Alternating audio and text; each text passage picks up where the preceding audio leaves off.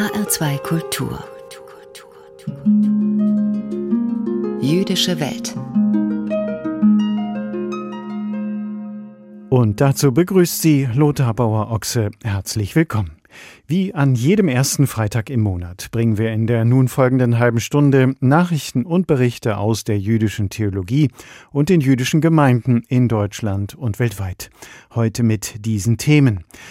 Nach dem Skandal am Abraham Geiger Kolleg, liberale jüdische Gemeinden organisieren sich neu. Nicht wie Schafe zur Schlachtbank. Die Erinnerung an den Warschauer Ghettoaufstand und die Widerstandstradition im Judentum. Und wir lassen uns nicht unterkriegen, junge Juden in der Politik. Im zweiten Teil der Sendung, nach den Kurzmeldungen aus der jüdischen Welt, beschäftigt sich Daniel Neumann, der Direktor des Landesverbandes der jüdischen Gemeinden in Hessen, in seiner Ansprache mit der Frage, ob man das Judentum eigentlich auch kurz und knapp auf den Punkt bringen kann. Und so viel sei schon verraten, er kann es.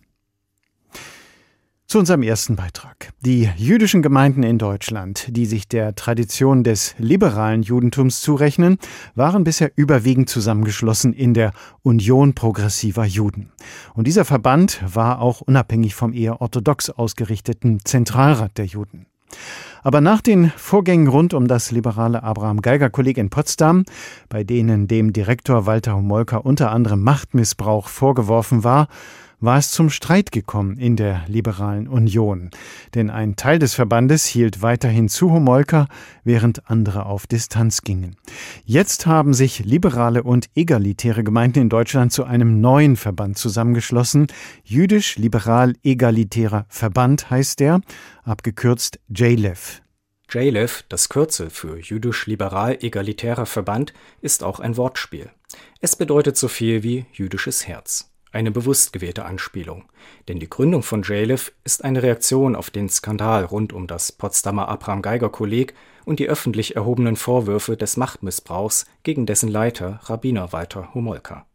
Die Leitung der Dachorganisation Union progressiver Juden, die bislang mehr als 20 liberale Gemeinden und Einrichtungen vertritt, habe keinerlei Interesse an einer Aufarbeitung der Vorwürfe und ihrer strukturellen Hintergründe gezeigt, kritisierten einige ihrer Mitglieder für eine vertrauenswürdige Vertretung des liberalen Judentums und einen echten Neuanfang brauche es jedoch dringend einen strukturellen Wandel, sagt Rebecca Seidler, eine der beiden Gründungsvorsitzenden des neuen Verbands JLEF. Der Umgang mit diesen Vorwürfen, auch seitens unserer Dachorganisation, haben viele Mitgliedsgemeinden als sehr problematisch empfunden und darum halten wir es für erforderlich, einen neuen Verband zu gründen, um hier eben auch transparente und demokratische Strukturen zu schaffen, um auch wirklich eine Aufklärung zu betreiben. Von einem starken Signal der Vielfalt in der Einheit spricht Zentralratspräsident Josef Schuster. Zum ersten Mal sind nun unter dem Dach des Zentralrats liberale jüdische Gemeinden und Gruppierungen in einem eigenen Verband organisiert. Die kleine liberale jüdische Gemeinschaft hatte in Deutschland lange Zeit keinen leichten Stand, sind viele Gemeinden und Gremien doch mehrheitlich orthodox geprägt. Zwar wurden liberale Einrichtungen wie das Potsdamer Abraham Geiger Kolleg oder die Union progressiver Juden vom Zentralrat gefördert, doch ein liberaler Verband unter dem Schirm der Dachorganisation ist ein Novum. Man knüpfe damit an die reiche Tradition des liberalen Judentums in Deutschland an, so Daniel Botmann, Geschäftsführer des Zentralrats. Der Zentralrat hat von Anfang an allen liberalen jüdischen Gemeinden signalisiert, sie nicht hängen zu lassen, sondern sie auch in dieser schwierigen Zeit zu unterstützen. Das ist ein Signal der Zusammenarbeit, ein Signal der gemeinschaftlichen Stärke, des Zusammenhalts. Das liberale Judentum wird jetzt künftig noch sichtbarer, wird noch wahrnehmbarer sein. Neun liberale und egalitäre jüdische Gemeinden und Gruppierungen haben sich nun zur Gründung von JLF gefunden. Weitere werden, so hofft Rebecca Seidler, dazustoßen. Bis Jahresende seien Doppelmitgliedschaften in beiden Verbänden UPJ und JLF möglich. Ab kommenden Jahr wird es wohl auch eine Frage sein, wer mehr Anziehungs- und größere Überzeugungskraft besitzt. Natürlich ist es formal jetzt erstmal von außen betrachtet eine Zersplitterung, die es schön gewesen wäre abzuwenden, aber es war eben nicht möglich. Wir sind dort nicht weitergekommen und für uns ist es eben auch wichtig, sich bewusst dann letztlich auch für JLF zu entscheiden, um hier auch wirklich gemeinsam mit uns neue Wege zu gehen.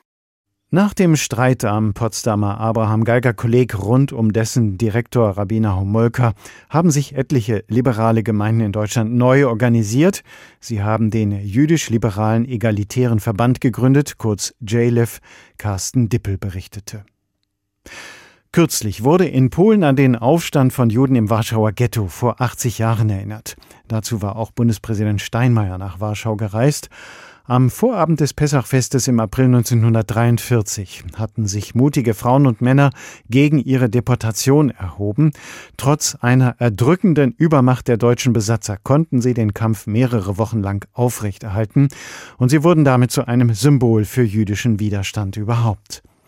Andererseits wird bis heute immer wieder der Vorwurf erhoben, die europäischen Juden hätten sich wie Schafe zur Schlachtbank führen lassen. Wissenschaftler plädieren längst für eine andere Sichtweise. Auf einer Tagung in Berlin wurde kürzlich deutlich, der Widerstand von Juden und Jüdinnen war vielfältig, vieles davon ist aber kaum mehr bekannt. Historiker Markus Roth vom Fritz Bauer Institut Frankfurt würdigt den Aufstand im Warschauer Ghetto als Ikone jüdischen Widerstandes. Aber in seinem Schatten verblassten andere Formen widerständigen Verhaltens nicht nur, Sie wurden lange Zeit überhaupt nicht wahrgenommen oder gar in Abrede gestellt. Und diese Marginalisierung ging einher mit der Dominanz des Narrativs der Erzählung von der passiven Masse jüdischer Opfer, die wie Schafe zur Schlachtbank gegangen seien. Vielfach mussten sich Juden den Vorwurf gefallen lassen, sie seien selbst schuld an ihrer Vernichtung, weil sie sich nicht wehrten. Aber Widerstand gab es auf vielen Ebenen, zum Beispiel Untergrundzeitungen. Bis Juli 1942, bis zum Beginn der großen Deportation in das Vernichtungslager Treblinka, gab es in Warschau rund 70 illegale Zeitschriften jüdischer Untergrundorganisationen, überwiegend auf Jiddisch, aber auch in Polnisch oder Hebräisch. Und ihre Hauptfunktion bestand darin, Informationen über die politische Entwicklung und über das Kriegsgeschehen bekannt zu machen. Das Ghetto war ja weitgehend isoliert. Die Radios mussten abgegeben werden, Zeitungen durften nicht vertrieben werden. Und Informationen hatten elementare Bedeutung für die Menschen im Ghetto. Trotz oder gerade wegen dieser furchtbaren Bedingungen waren zahlreiche Menschen im Ghetto im Bereich der Kultur und Bildung tätig. Und auch ein lebendiges religiöses Leben entstand oder wurde aufrechterhalten. Geleitet von dem Bestreben, sich eine Gegenwelt zu der zerstörerischen Welt des Ghettos zu schaffen, boten jüdische Künstler und Intellektuelle Konzerte und Theateraufführungen, sie veranstalteten Lesungen und organisierten Unterricht für die Kinder und Jugendlichen. Die Bedeutung dieser Aktivitäten kann kaum überschätzt werden weiß Andrea Löw vom Zentrum für Holocaust-Studien am Institut für Zeitgeschichte in München und Berlin. Doch es gab auch die, die den Deutschen nicht die Stirn bieten wollten, die sogenannten Judenräte. Sie mussten im Auftrag der Deutschen das Leben in den Ghettos organisieren und konnten sich nicht vorstellen, dass die Nazis ihre jüdischen Arbeitskräfte vernichten würden. Sie hofften, auf Zeit spielen zu können. Andere meinten, man solle sich Gott ergeben in sein Schicksal fügen. Jael Kupferberg vom Zentrum für Antisemitismusforschung in Berlin ist allerdings überzeugt, im Judentum gab es immer schon das Potenzial zum Widerstand. Sie ist verankert in der Haggadah Shel Pesach. Auch der Widerstand im Warschauer Ghetto fand während Pesach statt 1943. In jeder Generation muss jeder Mensch sich selbst so betrachten, als wäre er aus Ägypten gekommen. Dass das Bestehende nicht so sein muss, dass die Welt, dass der Mensch zu retten sei, dass ein anderer Zustand von Welt bestehen könnte. Das ist das jüdische Fundament des Widerstands. Der Aufstand im Warschauer Ghetto war der größte, aber nicht der einzige. In mehr als 50 Ghettos im besetzten Polen entstanden bewaffnete Widerstandsgruppen. Und in den Ghettos wurden Erinnerungen, Briefe, Zeitzeugnisse für die Zeit danach gesammelt. Einer der jüdischen Untergrundarchivare war Emanuel Ringelblum. Er überlebte den Holocaust nicht, sein Vermächtnis schon, Historikerin Andrea Löw. Die versteckten Dokumente des Untergrundarchivs des Warschauer Ghettos konnten nach dem Krieg ebenso geborgen werden wie diejenigen des Archivs im Ghetto Litzmannstadt oder Lodz. Die Hoffnung Emanuel Ringelblums und seiner Mitstreiter hat sich also erfüllt. Falls keiner von uns überlebt, soll wenigstens das bleiben. Durch ihre Tagebücher und Briefe, durch ihre Berichte und Erinnerungen haben die verfolgten Jüdinnen und Juden es geschafft, den Nationalsozialisten nicht auch noch die Zukunft zu überlassen. Der Warschauer Ghettoaufstand vor 80 Jahren und die anderen Formen und Wege des jüdischen Protests und Widerstands standen im Zentrum einer Tagung in Berlin vor dem Hintergrund des Gedenkens an den Warschauer Ghettoaufstand. Thomas Glatt berichtete. Wir lassen uns nicht unterkriegen. Unter diesem Motto steht der von Ruben Gerschikow und Monty Ott gemeinsam verfasste Reportageband über Juden, die sich in der Politik engagieren. Die beiden Herausgeber wollen mit ihrem Buch Jüdinnen und Juden eine Plattform bieten, um ihre Erfahrung im politischen Engagement zu teilen. Unsere Reporterin Isabel Voth hat die beiden Herausgeber nach einer Lesung in der jüdischen Gemeinde in Frankfurt getroffen. Lea Luwisch war als eine der Porträtierten im Reportageband bei der Lesung anwesend. Sie sprach darüber, was es für sie bedeutet, als junge Jüdin in der Politik in Deutschland aktiv zu sein.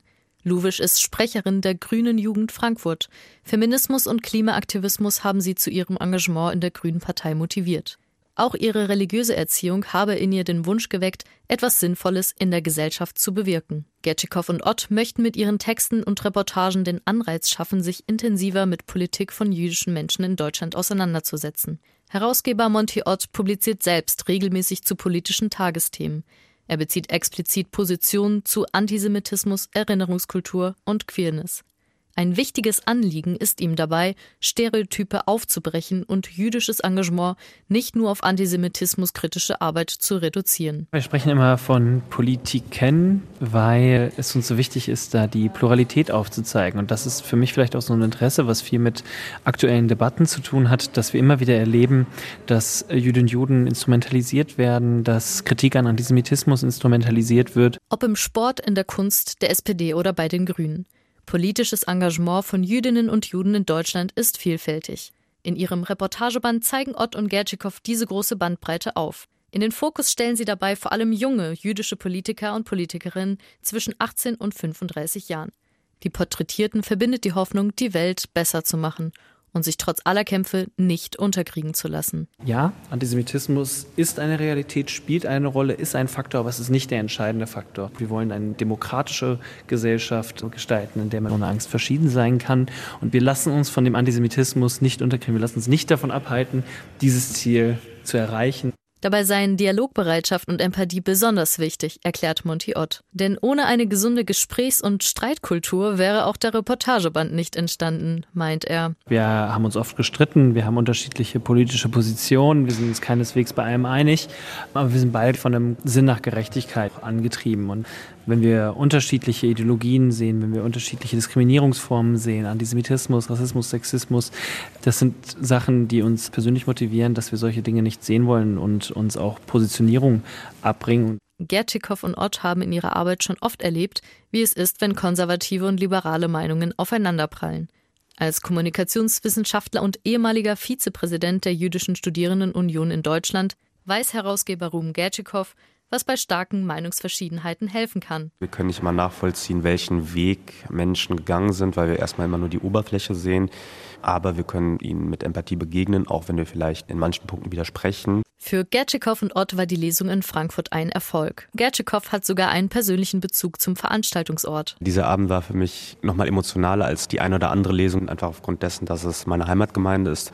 Ich hier in dieser Halle meine Bar Mitzwa gefeiert habe und von daher war das etwas sehr, sehr Schönes, eben alten und neuen Weggefährten aus Frankfurt unser Buch, unser Stolz, woran wir gearbeitet haben, präsentieren zu können. Monty Ott sagt über seine Motivation. Ich habe immer das Ziel, lediglich eine Person im Raum zu erreichen und hoffe, dass sie eine Multiplikatorin wird. Und jetzt diese ganzen Geschichten zu lesen, diese Geschichten zu sehen, das gibt mir so ein bisschen Hoffnung, dass eine Gesellschaft möglich ist, in der man ohne Angst verschieden sein kann. Wir lassen uns nicht unterkriegen. Das sagen selbstbewusst junge Juden, die sich an verschiedenen Stellen politisch engagieren. Porträts einiger dieser jungen Juden in der Politik sind in einem Reportageband versammelt, den Ruben Gertschikow und Monty Ott gemeinsam herausgebracht haben, unter genau diesem Titel. Wir lassen uns nicht unterkriegen. Erschienen im Verlag Hendrich und Hendrich, dem Spezialisten für jüdische Literatur. HR2 Kultur. Nachrichten aus der jüdischen Welt. Heute von und mit Karina Dobra. Der Antisemitismusbeauftragte der Bundesregierung, Felix Klein, fordert, der Stadtkirche Wittenberg wegen der Judensau den Status als UNESCO-Kulturerbe zu entziehen. Die Verunglimpfung von Religionen ist unvereinbar mit den UNESCO-Grundprinzipien, sagte der Antisemitismusbeauftragte dem Spiegel. Hintergrund ist die Entscheidung des Gemeindekirchenrats, eine Schmähplastik aus dem Mittelalter nicht zu entfernen. Das Relief zeigt, wie ein Rabbiner einem Schwein in den Anus schaut, während andere Juden an ihren Zitzen saugen. Klein verwies darauf, dass der Karneval im belgischen Aals 2019 wegen antisemitischer Darstellungen von der Liste des Weltkulturerbes gestrichen wurde. Der Gemeindekirchenrat hatte im vergangenen Oktober beschlossen, dass die Schmähplastik an der Fassade der Kirche nicht entfernt wird, die Erläuterungstexte jedoch überarbeitet werden. Der Umgestaltung war ein jahrelanger Rechtsstreit vorausgegangen. Der britische Sänger Roger Waters darf nach einem Beschluss des Verwaltungsgerichts Frankfurt am 28. Mai in der Frankfurter Festhalle auftreten. Damit hat das Gericht dem Eilantrag des Mitgründers der Popgruppe Pink Floyd gegen die Stadt Frankfurt und das Land Hessen stattgegeben. Diese hatten als Gesellschafter der Frankfurter Messe GmbH im Februar die Kündigung des Veranstaltungsvertrages wegen anhaltend israelfeindlichen Auftretens des Sängers veranlasst. Waters habe aufgrund des Diskriminierungsverbots in Artikel 3 des Grundgesetzes Anspruch auf die Veranstaltung seines Konzerts, begründete das Gericht. Die Festhalle sei Veranstaltungen und Konzerten von internationalen Künstlern gewidmet. Aus der historischen Bedeutung der Festhalle, dass dort 1938 Juden zusammengetrieben und abtransportiert wurden, lasse sich keine Beschränkung der Widmung ableiten. Die Kündigung des Vertrags verletze auch die im Grundgesetz garantierte Kunstfreiheit. Die Stadt München hatte bereits im März bekannt gegeben, dass sie nach einem Rechtsgutachten keine Möglichkeit sehe, das Konzert des umstrittenen Musikers in der Olympiahalle am 21. Mai zu verbieten. Waters Konzerttour This is not a Drill sieht im Frühjahr in Deutschland außerdem Auftritte in Hamburg, Berlin und Köln vor. Die russisch-jüdische Schriftstellerin Maria Stepanova ist mit dem Leipziger Buchpreis zur europäischen Verständigung ausgezeichnet worden. Die 50-Jährige nahm den mit 20.000 Euro dotierten Preis in Leipzig entgegen. Stepanova lebt seit dem russischen Angriffskrieg gegen die Ukraine im Exil in Berlin. Die Autorin wurde für ihren Lyrikband Mädchen ohne Kleider ausgezeichnet. Die Schriftstellerin Ilma Rakusa würdigte Stepanova. Der Begriff Weltpoesie passe zu kaum einer zeitgenössischen Lyrikerin so gut wie zu ihr. Ihre Bücher thematisierten Erinnerungen, die Fragmente der persönlichen und der kollektiven Geschichte sichtet, sammelt und sortiert, um sie in neue, ungewohnte Zusammenhänge zu rücken und dem Vergessen zu entreißen. Soweit die Nachrichten aus der jüdischen Welt. HR2 Kultur. Jüdische Welt. Ansprache. Im zweiten Teil unserer monatlichen Sendung mit Themen aus dem jüdischen Kultur- und Geistesleben hören Sie jetzt eine Ansprache von Daniel Neumann, dem Direktor des Landesverbandes der jüdischen Gemeinden in Hessen. Er beschäftigt sich mit der Frage, kann man eine Religion wie das Judentum kurz und knapp, also vielleicht sogar in einem Satz zusammenfassen? Stellen Sie sich vor, Sie müssten Ihre Religion mit wenigen Worten beschreiben. Was würden Sie sagen? Und gelänge Ihnen das überhaupt? Einfach ist es jedenfalls nicht. Schließlich ist das Wesen der meisten Religionen recht komplex, weshalb es mitunter unterschiedliche Beschreibungen gibt, die jede für sich einen Teil der Wahrheit beanspruchen. Und trotzdem wollen wir es nun einmal versuchen. Was das Judentum angeht, so lautet die Antwort, oder besser eine Antwort, das Judentum ist eine Religion des Lebens. Nicht umsonst heißt der bekannte Trinkspruch unter Juden Lechaim, auf das Leben. Aber Moment mal, das klingt ja nun nicht allzu religiös, geradezu profan. Wo bleiben da die hochtrabenden theologischen Konzepte? Wo die moralischen Fundamente? Das soll das Wesen der ältesten monotheistischen Religion sein? Jawohl, das ist es. Einfach und einprägsam und dabei damals wie heute außergewöhnlich. Denn hinter der jüdischen Betonung des Lebens verbergen sich tiefgründige Ideen und Werte, die manch anderen Religionen und Kulturen zuwiderlaufen. Anschaulich wird dies durch eine Erzählung des amerikanischen Rabbiners Benjamin Blech, die sich in seinem Buch Hope Not Fear findet. Darin schreibt Rabbiner Blech über seine Begegnung mit dem weltbekannten Schriftsteller und Literaturnobelpreisträger Ernest Hemingway, die hier sinngemäß nacherzählt werden soll. Es war im Jahr 1956. Blech und zwei seiner Freunde hatten nach Jahren des Rabbinerstudiums endlich ihre Ordination erhalten und freuten sich auf einen gemeinsamen Urlaub in Kuba. Als sie eines Tages durch die Außenbezirke von Havanna fuhren, wies der Fremdenführer sie auf ein prächtiges Anwesen hin und erzählte, dass dies der Wohnsitz des Schriftstellers Ernest Hemingway sei. Die drei frisch gebackenen Rabbiner baten den Fahrer anzuhalten, um Hemingway einen Besuch abzustatten. Das klang in den Ohren ihres Begleiters zwar nach einem beinahe unmöglichen Unterfangen, denn der Schriftsteller war bekannt dafür, niemanden ohne Termin zu empfangen, doch die drei ließen sich nicht entmutigen und versuchten ihr Glück. Und da Gott bekanntlich denen hilft, die sich selbst helfen, empfing Hemingway die drei jungen amerikanischen Rabbiner. Nachdem sie in sein Arbeitszimmer geführt worden waren, folgte zunächst ein verbaler Schlagabtausch, um herauszufinden, ob es lohnenswert sei, sich mit den dreien zu unterhalten. Doch nachdem Hemingway überzeugt war, dass er seine wertvolle Zeit nicht verschwenden würde, entspann sich ein von Wärme und Sympathie getragenes Gespräch. Dabei erklärte Hemingway, dass er schon lange mit einem Rabbiner ins Gespräch habe kommen wollen, aber bisher nie die Gelegenheit dazu gehabt habe. Und plötzlich seien gleich drei aus heiterem Himmel zu ihm gekommen. Er erzählte, dass er viele Jahre lang ein großes Interesse an Religion gehabt habe, obwohl er nie darüber gesprochen oder geschrieben habe. Nicht nur habe er viele der großen Religionen eingehend studiert, sondern habe auch versucht, die Rituale bestimmter Religionen für kurze Zeit zu befolgen um zu sehen, ob sie zu ihm sprechen würden.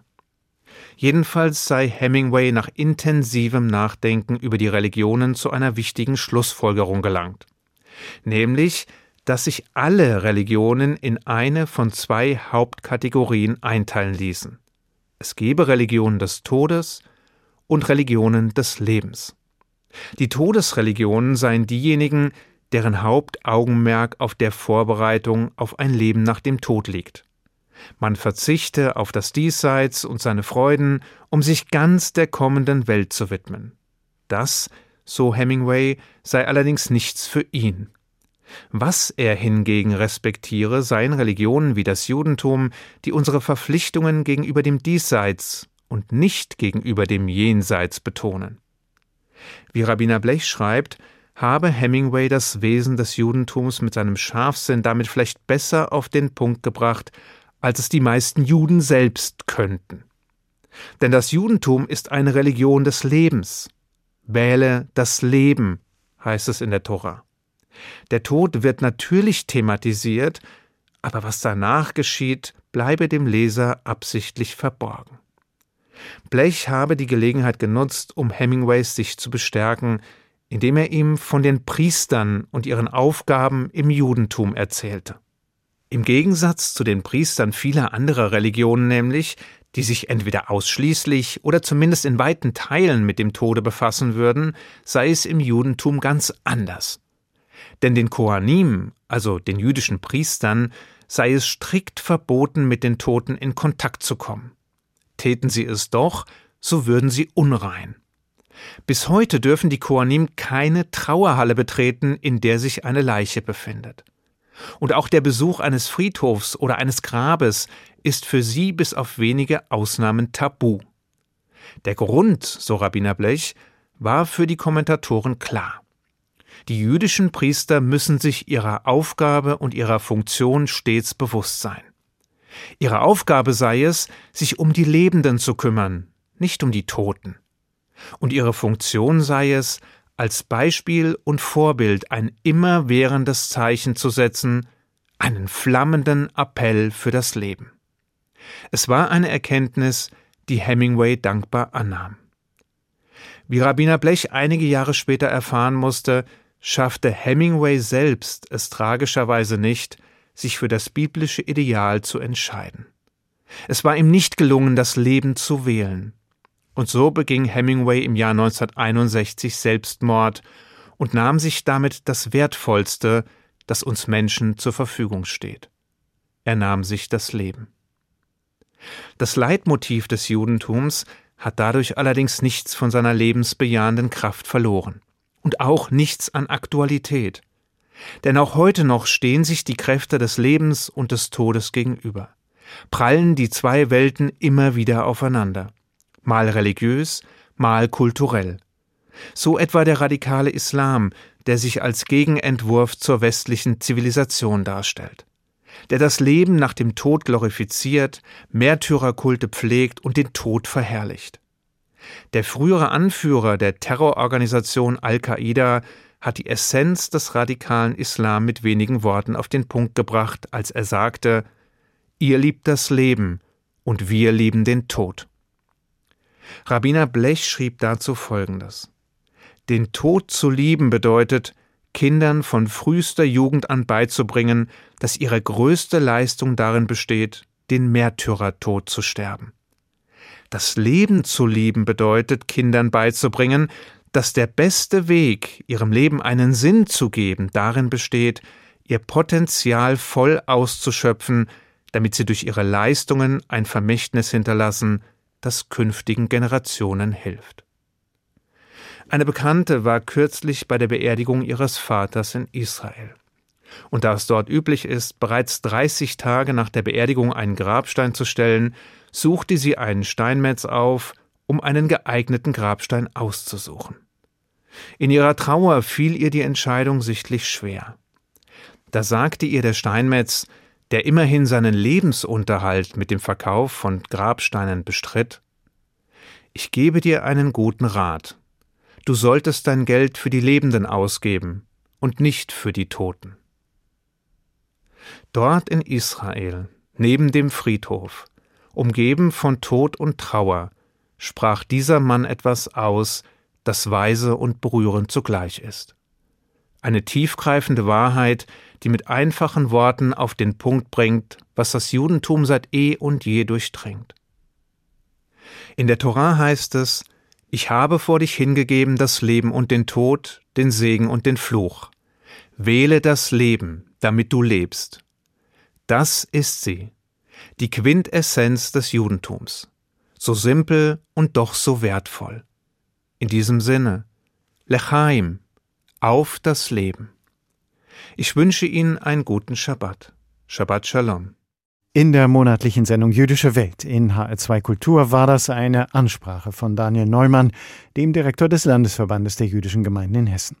Kann man eine Religion wie das Judentum in einem Satz zusammenfassen?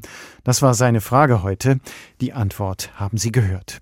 Und Sie können diese Ansprache auch noch einmal nachhören oder nachlesen. Sie finden das Manuskript und den Podcast bei uns im Netz bei hr2.de. Und da gibt es auch die ganze Sendung Jüdische Welt als Podcast. Hier in HR2 Kultur geht es jetzt weiter mit einer weiteren Folge unserer Lesung. Mein Name ist Lothar Bauer-Ochse. Ich danke für Ihr Interesse und wünsche weiter anregende Radiostunden mit HR2 Kultur.